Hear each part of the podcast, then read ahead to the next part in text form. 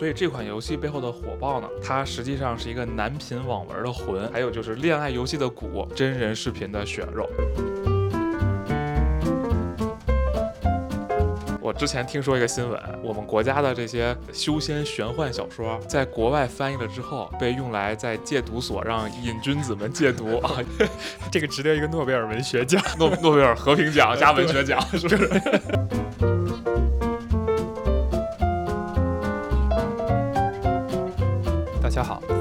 新的一期叙事之间，我是老涛，我是活在当下。这一期叙事之间又到了当总的投资心得分享的 这一期了，你来讲讲你最近又发现了些什么神奇的东西？最近有一个游戏啊，叫《完蛋，我被美女包围了》，特别火，我不知道你有没有听说过？听说这很难听说不到，一刷一些平台都会自动推给我。哦，我是因为在二级市场上嘛，最近这两周二级市场围绕这款游戏进行了非常火热的炒作，甚至炒作到这款游戏就是它背后代表的这个真人互动游戏以及短剧。啊，很多的这个公司股价都涨了非常多。它还有短剧吗？因为这个游戏实际上就是短剧跟游戏的结合，它有对我知道，它就是类似于那种真人的互动的那种游戏。对对对，就比如说你你你选了一些选项之后，它不会有一些事件触发嘛？这些都是真人提前排好的短剧嘛？就相当于对，是的，嗯，这个在二级市场上这两周炒作的这个规模和高度，比我第二期讲的那个减肥药可要牛逼多了啊！但你要想，减肥药可是一个就是人家李来和诺和诺德真。做出来，并且真做出了世界第一大和第二大这个创新药公司的行业。对，但是这个游戏应该是咱们国家自己的独立游戏公司研发的吧？啊，对，是的，对，所以你看跟那个不一样，那个都是国外的巨头要起做的，这个是本国。对你这么理解也有道理啊，那个是人家先研究出来，我们在后边跟着模仿。对啊，这个是我们纯粹独立创新啊，我们国家是龙头这个行业。对，那我们先简单介绍一下啊，以免这个有观众不知道，完蛋，我被美女包围了是个啥？这是一款真人互动。游戏男主角就是以男主角的第一人称与六位风格不同的女性角色展开互动恋爱。好家伙啊！玩家通过这个关键时点的一些不同的对话选择呀，影响这个剧情的走向。所以就是相当于不停的跟六个美女互动，然后通过你的相当于对话里面你的这些选择，然后决定你接下来跟这六位美女恋爱的进行，是吧？对对对，根据这个一些在 Steam 上的这个数据公司的排行，嗯，这个游戏二十四小时内。Steam 同时在线人数的峰值超过了六点五万人同时在线，这可是一款小游戏啊。该游戏的销量是七十八点九万份，这个应该是截止到十月的数据，可能十一月又更好了。对，那应该是因为我感觉好像是最近两周达到了最火的这个程度。对，因为看到了这个特别火热呢，我也去研究了一下。你知道咱们这个二级市场上的投资人啊，你就算不赚钱，我也得去看个热闹 啊，所以我也去研究了一下。那么我去 Steam 看了一下这个游戏呢，现在这个游戏是十月最后一周和十月倒数第二周的。整个 Steam 的销量第一，而且有可能冲击今年 Steam 年度销量冠军。但你要知道这个前提是什么？是它十月十八号才上线，就就有可能冲冲击整个的年度销量冠军了。感觉这一帮三 A 大作都被打脸。对 对对，呃，这个游戏现在在 Steam 上光评论就有两万六千多条啊，就是不算买了的人啊，就是光评论。我在这个高赞的评论里，就所有高赞的评论里呢，看到唯一一条差评，特别有意思啊。我给你说一下，说这个游戏发问卷啊，就是玩完之后发问卷，询问是否愿意购买续作啊。这个评论者呢，像一个傻子一样在那里认真回答问卷，认真提意见。结果最后来了一个续作，是我被帅哥包围了。这个人说，就当场就炸了，然后给了一个差评啊。对，然后剩下的这些大部分的评论呢，它这个表达都比较一致，就是说这个四十二块钱啊，在真实世界中，我可能连请女孩子去看电影都不够这个电影。票钱，对自己看可能都不够。现在，对对对，但是在这里呢，能跟六个美女谈恋爱，这简直太值了啊！所以在评论区中，基本上普遍反映这么一种表达这个真实和虚拟恋爱性价比的这么一个关系啊。这是一个基本上就是一个纯男性性向的游戏，对啊，但是它嗯下一款完蛋，我被帅哥包围了，这就是是女性向的 就是女性向的了。相当于是我们男性终于迎来了自己的这种恋爱类的游戏。之前这个什么恋与制作人这些啊，这些都是女性。对纯女性向的，然后都非常火，非常有市场。当时其实就在想，为什么没有一个男性向的这种恋爱类的游戏？我们国家有这么多是吧？单身男青年，呃，那种类似的游戏，就所谓的这个 girl game，日语的一个 girl 就是女孩儿这个意思的嗯音译啊，然后 J A L，他们这个简称 J A L game，、呃、嗯，已经出现了很多年了。我记得我的小的时候啊，可能还在上小学的时候，就有那种什么心跳回忆什么这种的游戏啊，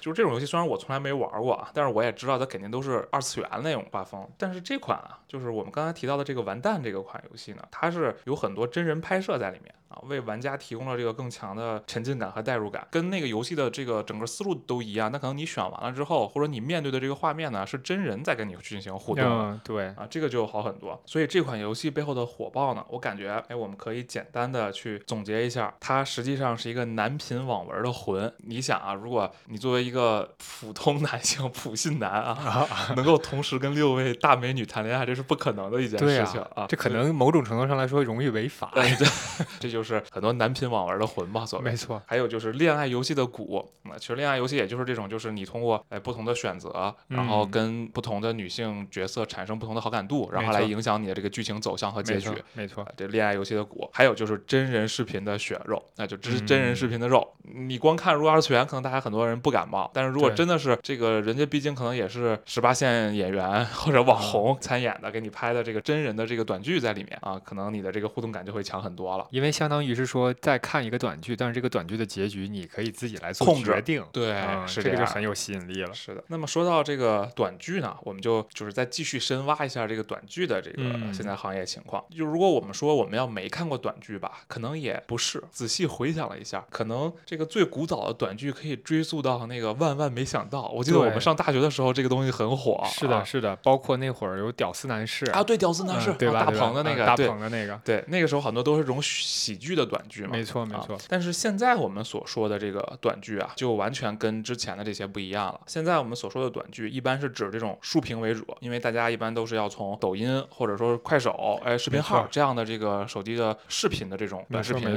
平台去导流的，所以他们要现在这样看到，他们都是竖屏为主，时长呢一般就是一到三分钟，最长也不会超过五分钟的啊。对，因为超过五分钟大家会划走。呃，对，会划走。对因为现在的视频跟原来不一样了。原来的视频，你可能就是无论是电视上放的这些东西啊，你要看就要看到最后。是的，但是现在你可以拖进度条，对不对？没你可以随时跳到你想看的位置，没错。所以导致时间就不能太长。但是它动辄呢就要拍一百甚至一百多集，就是，说其实你想一下，一集就三到五分钟，它一百多集，也就是顶普通电视剧七八集。呃对，或者嗯说就是如果一分多钟的话，其实拍完了就是一个电影的长度啊，对，嗯，然后这些短剧呢，它的运作形式一般都是先通过这个平台投放买流，就是刚才我们提到的像抖音、快手视频号、嗯啊，呃它要在这上买流量才能投放到这些渠道上去嘛，才能在上面看到。但是你在上面看到之后，你一点呢，它就会吸引你转到它自制的这个小程序平台上，就是这些内容制作方自己搭建的小平台。所以这样抖音、快手也允许哈，就是他们导流到自己站外的这种小程序上。那人家花钱了呀，人家花钱买了流啊，你得允许。钱到位了，对可能签在这个协议里了。是的，当你去点到人家个小程序之后呢，你在这里边看了前几集，嗯嗯，一般都是前十集是免费的。啊啊，当这个剧情逐渐开始进进入到这个高潮，就是引人入胜的阶段呢，嗯它就戛然而止，开始收费了。对，后面八九十集都是收费的。就很典型的这种内容现在收费的方式啊。哎，对，嗯是是这样的。但是像我们刚才说的这种短剧的形式啊，就是像我这种可能连抖音、快手都没有的人，一开始确实不太了解短剧这个市场啊。嗯当我真的去研究这个市场之后，给我惊掉了下巴啊！你知道现在这个市场有多火热吗？就短剧这个市场。大概能猜到它就很火热但是没什么概念。啊、我给你两个数据啊。第一个数据是这个短剧行业的付费情况，根据这个蓝鲸财经啊、中国经济网等财经媒体的统计吧，目前国内全平台的付费短剧每日啊，注意是每日充值消费金额，从六月的四千万上升到十月份的六千万，并且在国庆期间出现了一亿的这种峰值，单每日。对，单日付费的金额超过一亿，对，就这么夸张。我觉得很多大的视频网站真的是现在看的口水直流眼啊。红，对吧？对啊嗯这是刚才讲到的是付费数据。那么用户数量，根据快手官方，二二年这个快手短剧日活是二点六亿人。根据这个中国网络视听发展研究报告显示，截至去年末，我国短视频用户的规模已经到达了十点一二亿，那这个就相当于是差不多，呃，就百分之八十的基本上百分之八十了。，对哦，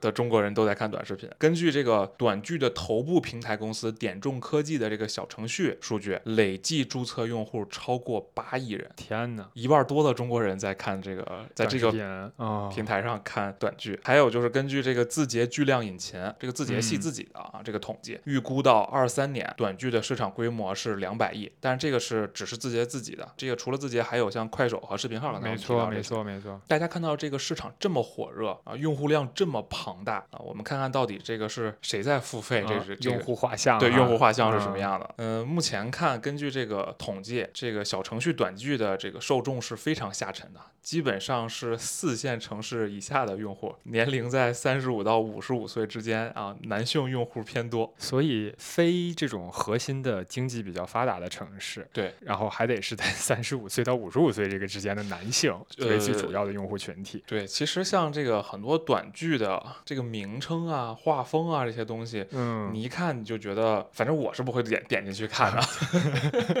我确实一般看到那封面，我也不想点进去。对，那么刚才我们提到啊，就是这个短剧一般都得怎么着也得拍一百集，对啊，那它的付费方式呢有两种，一种是就是按这个单次价格，就充值啊，一般一次你得充个二十九点九、啊三十九点九、五十九点九啊，嗯，这样充了之后就每一集要多少钱你就慢慢扣，不够了之后你再充。还有一种就是买年卡，一般像就是三百六十五块钱一年啊，能看很多部短剧这种会嗯员的形式。嗯，就是买断类的哈，一年的。对，这个是我们刚才看到了短剧行业的付费的用户和付费的这个形式。这个其实跟传统的视频网站，包括现呃在流其实没什么流媒体，太大区别其实是一样的。嗯，对啊，那我们再看看这里面呃具体是谁在赚钱。那么最上游的肯定是 IP，呃就是你就算是拍短剧吧，可能有一些这个粗制滥造的情况在里面没错，啊，但你也得有原创或者说改编的剧本是的，嘛。是的，是的。啊，根据阅文集团，大家注意啊，就是最大的这个网络文学公司这阅文集团嗯啊，近期他们也对外发布了一个短剧剧本征集令的这么一个活动，就他们也要做一些转型了，适当要求这个原创或 IP 改编，承诺给作者呢有一点五万到五万的保底稿酬和最高百分之二的流水分账。我觉得这个，因为之前看过一个，就是对这种网文作者的这种采访，一点五到五万的保底稿酬，应该是非常有吸引力的，对他们来说。对，，因为短剧，据我了解啊，短剧一集的剧本量的这个字数嗯，大概就在五百字左右。哦所以，如果你拍一百集呢，可能也就五万字，你就有一点五万到五万的稿酬了。这个相当了，其实是一个字一块钱，对，是相当高的一个报酬。我的天呐！还别说后边有最高百分之二的流水分账，这个就更可怕了，对不对我对？这这可能很多大的作家，那些在大的以前的这些杂志上的约稿都没有这个稿酬哎。对，肯定没有，啊，天 这呐是时代的。红利，对不对？对啊，那么我们刚才说的这个是作者的，那版权方就类似阅文集团这样的版权方呢，他肯定会还会收更多的这个版权费和流水分账。对，刚才说到阅文的短剧剧本征集令啊，我给大家读一下啊，就我拿到他这个剧本征集令的截图。他刚才不是提到有这个推荐改编的 IP 书单吗？嗯，我给大家读几个推荐改编的这个书单的名字啊。嗯，男频的有《超级无敌一仙》，我老婆是绝色女总裁。对这个 太典型了。女频的有他的情深似海，一飞休想出墙啊！就是一听可能是这种霸道 霸道男总裁的这种啊。对，怎么说呢？我感觉可能大家有一些联系到我们上期说诈骗的那个，嗯，就是什么杀猪盘的这种，对，大家可能有一些需求呢，要不然被杀猪盘满足了，要呃要不然被这个个网文满足了，对不对？说完上游，中游呢就很好理解，就是制作方了，那些拿剧本儿，然后组织演员、弄服化道、场地、嗯安排拍摄、剪辑后期，这些都是制作方的。没错，很多版权方，比如像阅文集团，他们本身也是制作方。嗯，就是啊自制内容啊，呃，对对对，嗯当然还有就是所有的这些影视公司，当然也都可以做了，因为人家可以拍电影，当然可以随便随便拍短剧了，这是姜维打击了。对对对，还有一些专门做短剧兴起的新公司，比如刚才我们提到的那个点众科技，那么他们能从这个市场里分多少钱呢？我们找到到一个数据啊，用这个数据来反算一下。根据现在市场上统计，这个小程序短剧的投放 ROI 啊，嗯约为一点二。什么意思呢？就是比如说我给快手啊、抖音啊、视频号投放一元钱啊，我能收回来一点二的用户付费。净利润百分之二十。哎，对，差不多是这种感觉啊。嗯按照这样的假设呢，一个头部短剧，比如说它用户付费一点二亿，嗯你别觉得这不可能啊，我就是已经有头部短剧已经超过这个数了。比如说它的这个收入是一点二亿，那么一个亿就应该是给这个流量渠道买流量的钱，对吧？嗯，明白。啊那么剩下两收的钱，对，剩下两千万呢，就是这个制作方收到的钱。那么这个是他们从这儿拿到的收入，那他们的成本呢，其实很低。像演员对上，对因为它不需要像电影一样那么大的制作，那么大的团队啊。对，首先演员上他们就很省钱，因为他们只要找一些这个小网红、十八线小演员。嗯，啊对，这些人片酬少，一天一般就一两千，多的也不过就是一天几万块钱。嗯，再加上群演呢，横店就是一找一大堆，对不对？嗯对，门口趴活的是是，据这个内部的人士透露呢，在横店拍一部八十集的短剧，十万块就 OK 了。总成本十万块。呃对，平台方的短剧制作成本呢，大概是在二十到三十万。哦，刚才这个十万块是在那个横店要付的费用，嗯，就是人工费用。对对对，然后然后平台方你后期再加上后期制作什么的嗯啊，这些总成本在二十到三十万。精品短剧就是可能人家拍的就是为了要去冲这个大的量的这种嗯，质量比较高的。呃质量比较高的也就五十到七十万。你想电影少说你没个两百万，你拍不下来一部电影啊。嗯，我看现在就是说，你哪怕拍一种很小众的文艺的电影，就全拿手持对，你也得几百万块钱。对，就是最少最少你八十万到一百万是一个保底的费用，他们这个一共下来都五十到七十万是精品短剧的，但是人家还要花很多的钱去买量呀，那倒 是。这个竞争的方式跟你们不一样。可是你想啊，电影也要做宣发呀，嗯，电影的宣发也要花很多的钱，所以其实所以有好多短剧更一本万利一些。对。那么下游呢？刚才我们提到了，就是这些分发渠道了，大头的钱都被这些分发渠道，像这个抖音、快手、视频号这些赚走了。我们看下来，就是短剧的这种商业模式呢，其实我们觉得，包括刚才提到的这个真人互动游戏、短剧，嗯还有早期的这些我们所谓的起点爽文儿，嗯，对，啊，其实我觉得他们的核心逻辑看起来就是一点啊，就是低成本的去获得这种短平快的爽点刺激，没错，嗯，让你不断的爽起来。当然啊，现在我们不得不说，就是网文已经发展了二十年了，短剧啊、真人互动游戏啊，嗯可能很多时候是这个网文内卷外溢的一种结果。因为网文在内部，你现在光靠爽是已经没有人看了。对，呃，比如说这两年出现的这个大神级的一个网络文学作品，叫《诡秘之主》，我不知道你听说过没有？呃，有听说有过，听说过是吧？嗯据说这本小说内容之庞杂，体系之丰富，是作者用计算机建立了一个数据库才写出来的。天哪，这就相当于是什么类似于沙丘啊，还有这《权力的游戏》啊这种哦，对，世界观。就是比《权力的游戏》还要复杂。我的天，说是真的编了一个异世界，而且把这个异世界里的经济、政治、自然环境全都编得很细致，还有像什么二十二条的这种修行序列，然后每个序列有十个等级，我天，他就是造了一个国家，一不个是造了一个宇宙，，造了一个宇宙，对。对天呐，然后这里面的所有人，所有的这个角色，还要按照他们符合他们逻辑和他们这个宇宙里的情况的这种逻辑去行事。每个人还有自己的这条逻辑线。，对对，所以你这么一听啊，你就不奇怪为什么真的需要这个计算机的数据库才能写得出来这样的、夸张啊，这样的文章。对，这你说到这个，我没有想起之前我说的那个波亚斯，记得吗？这个大骗子。骗局。对，那波亚斯就只变了一个国家。当时我们已经觉得他很厉害了，已经很他有什么水文啊、地理啊、气候，对对对这些他都自己一个人空想出来的。是的，但是你看现在要在起点上写一本爆款的作品，你要编这么多东西，要比这个当时那个波亚斯难得多得多。我的天，太卷了。就像刚才开头我们提到的啊，在爽文领域，我国肯定是绝对的这个世界领先 啊！你就是已经在卷的过程中，真的卷出来绝对的经典。没错啊就是像刚才我提到的这本网文。那么很多卷不过的作者呢，他最后的结局就是换行，比如说像转向去写短剧的剧本。还有一种情况就是出海。我不知道大家有没有感觉啊？最近好像国内所有内卷的行业都只有一个出路，就是出海。手机也出海，然后新能源车也出海。对我卷不动，那实在不行就出海吧。对我之前听说一个新闻，我们国家的这些修仙玄幻小说，在国外翻译了之后，被用来在戒毒所让瘾君子们戒毒 啊，因为这个啊天 哪，这个值得一个诺贝尔文学奖、诺诺贝尔和平奖加文学奖，是不是？刚才说到这个网文内卷出海，其实聪明的这个很多公司啊，它这个短剧虽然刚刚兴起没有两年吧，但是他们已经开始搞这个短剧出海了。比如说最近二级市场上热炒的这个中文在线旗下的这个 Real Short，、翻译过来好像叫卷轴短剧吧，应该是这么一个意思，嗯已经出海了。前两天有个哥们儿上了他们的这个 APP，给我截图了一下，哎，我给大家读读他们的这个上面的剧的画风啊，这个可能都是翻译的，因为他们是给国外人看的嘛。嗯，比如叫我的亿万富翁丈夫的双重生活，我想说这个好直给，该有的要素都有。对对对，大坏老公，你醒醒吧！大家现在看不到，这个就是我们音频的局限性。我们现在在看这些小说的封面儿，就非常的夸张，就是那种可以拍好几百集的电视剧。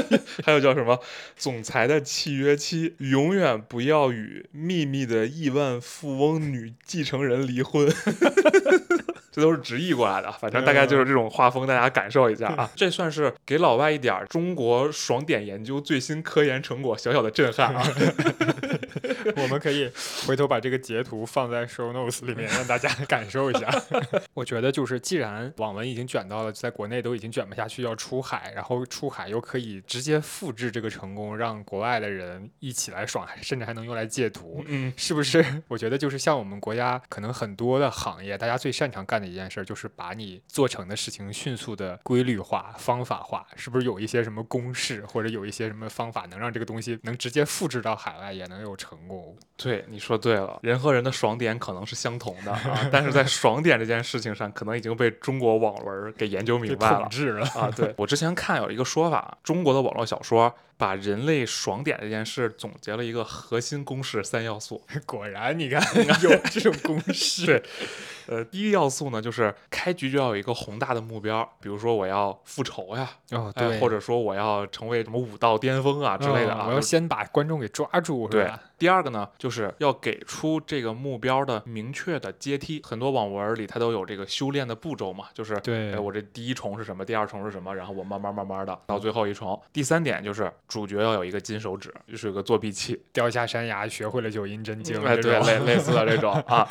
其实我这么看起来啊，好像前两条跟真实世界里那些真正厉害的人，或者说那些真正激励人心的故事，好像没什么区别。没区别啊大家都是有一个这个宏大的目标，目标然后把这个目标拆解成这个小目标嘛。对，然后最后自己很有天赋、很厉害，或者啊智力超群，成哦功了不。是，那第三条可能确实不太一样。第三条可能在真实世界里是需要你日复一日的坚持的，而且还得有运气啊，还得有运气啊嗯对，在小说里可能主要靠这个编啊，主要小说里主要靠运气。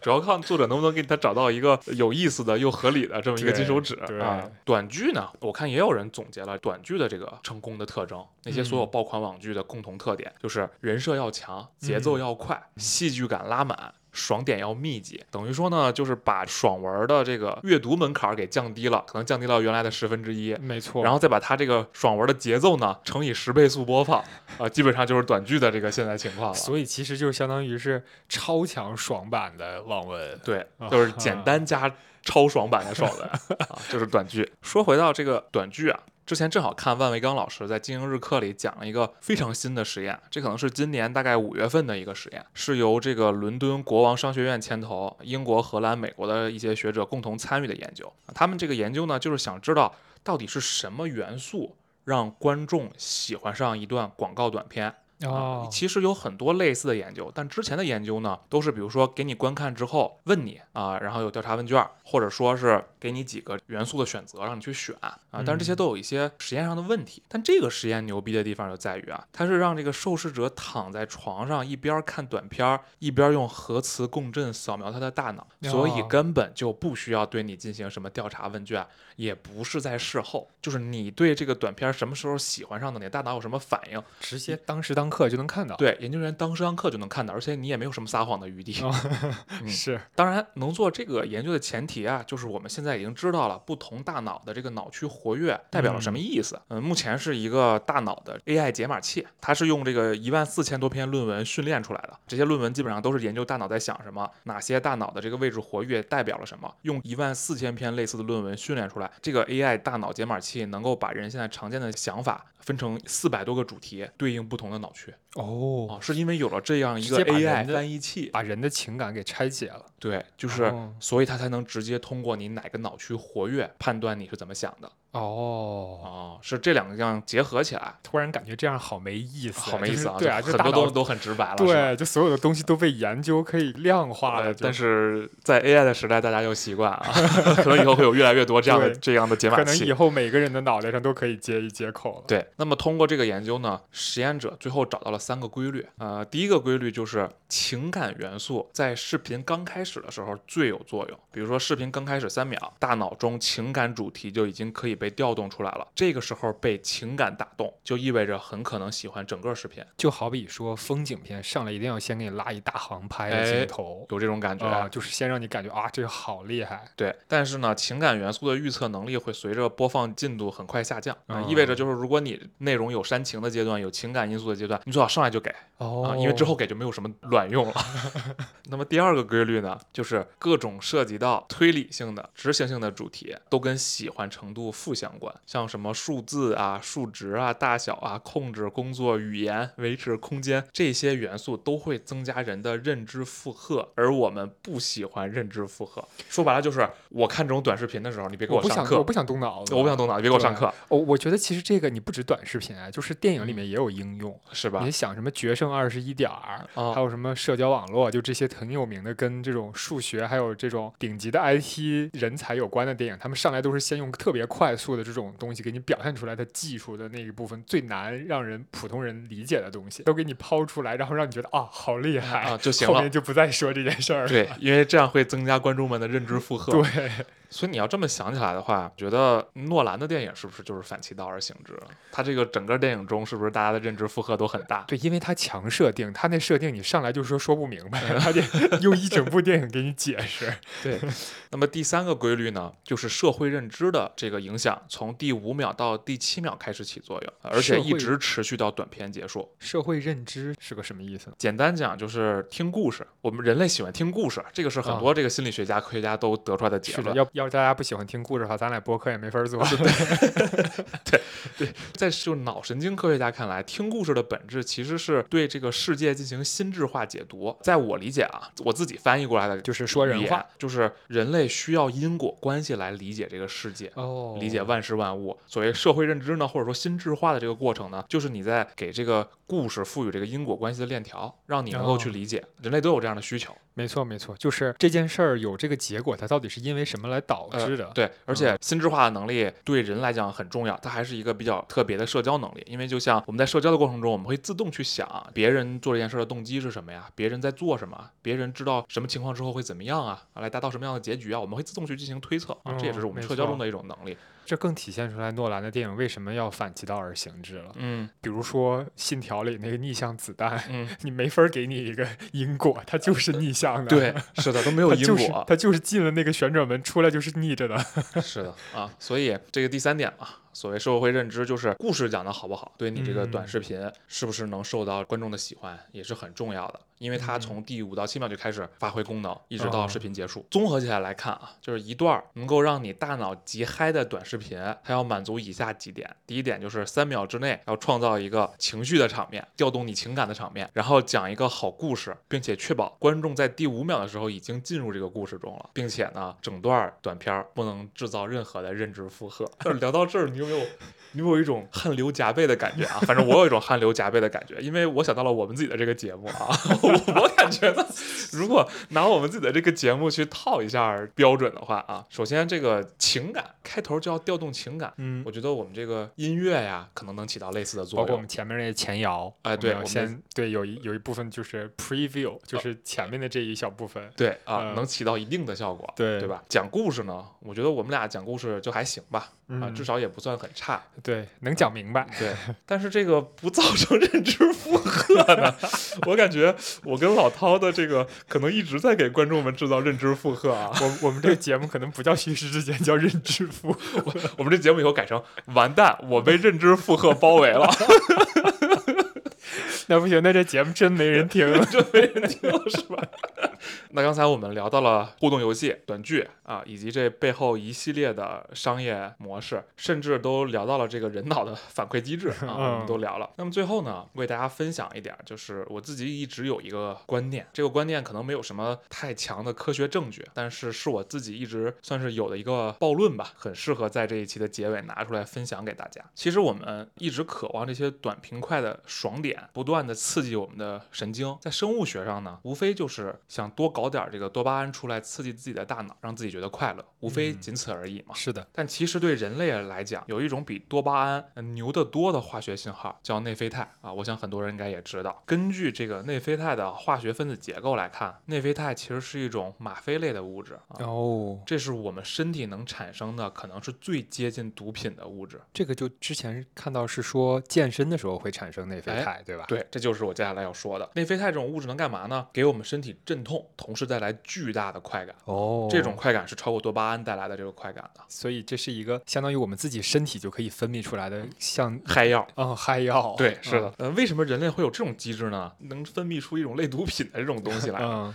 据说是因为我们人类在早期的时候，之前我们讲过很多人类早期的这种生活生产活动。没错，我们没有这些锋利的爪牙、强壮的四肢，我们捕猎猎物主要靠耐力，我就一直追着你跑嘛，长时间的狩猎嘛。是的。然后到你没劲儿，我就我就把你嘎掉嘛。嗯。那么在耐力的过程中呢，就必须有一项就是长跑，你就必须一直追着猎物跑。没错，在长途奔跑中，人肯定也会累，也会无聊，也会身体有各种不舒服。对对。这个时候，人类身体就慢慢进化出一种机制，就是在你长跑的过程中，给你分泌这种内啡肽。哦，一方面让你镇痛，缓解你身体的不适；另一方面给你巨大的快感，让你继续跑下去。这是一种我们自己进化出来的大脑对自己的欺骗机制。对，是的，这个就很神奇。因为我最近正好有另外一位朋友啊，他说他之前因为得新冠的时候晕倒了两次，哦，就两次都叫了救护车，就真的还挺危险的。啊。但是现在已经没什么事情了。但是他之前。晕倒了两次之后，就出现了一个非常严重的新冠的后遗症，就是睡不着觉。因为睡眠某种程度上来说是大脑对身体的一种欺骗机制，是一种假死的欺骗机制，是吧？但是呢，如果你真的濒临过这种类似晕厥掉这种濒死的状态之后，可能你的大脑会冲破这层欺骗机制，就是会让你没有办法入睡，你会害怕自己真的死掉，对，醒不过来。他当时就是这样，他不敢睡，他每次要睡着他就会惊醒。所以我只能说，人类真的进。化非常神奇哈，我们为了让自己生存，可以进化出来自己欺骗自己的一些机制。对，其实我们把多巴胺和内啡肽这两个物质结合起来来看，就一个是简单的、轻易的、只给的这种快乐，另一个是你先要付出这个巨大的努力，克服了很多的困难之后得到的一种更长效、更嗨、更持久的这种快乐。就像用健身获得来的这种快乐，就会比你吃一口东西这个得到的快乐要多得多。对，吃一口冰淇淋啊什么的，得到的快乐要多。不过好像这东西也分人，可能这每个人内啡肽分泌的能力也不太一样。有的人健身也不让他快乐，不，那可能还没到那个点，就是还没有克服足够的困难到。是的，是的，就是那只能说明这种人耐力更强，对吧？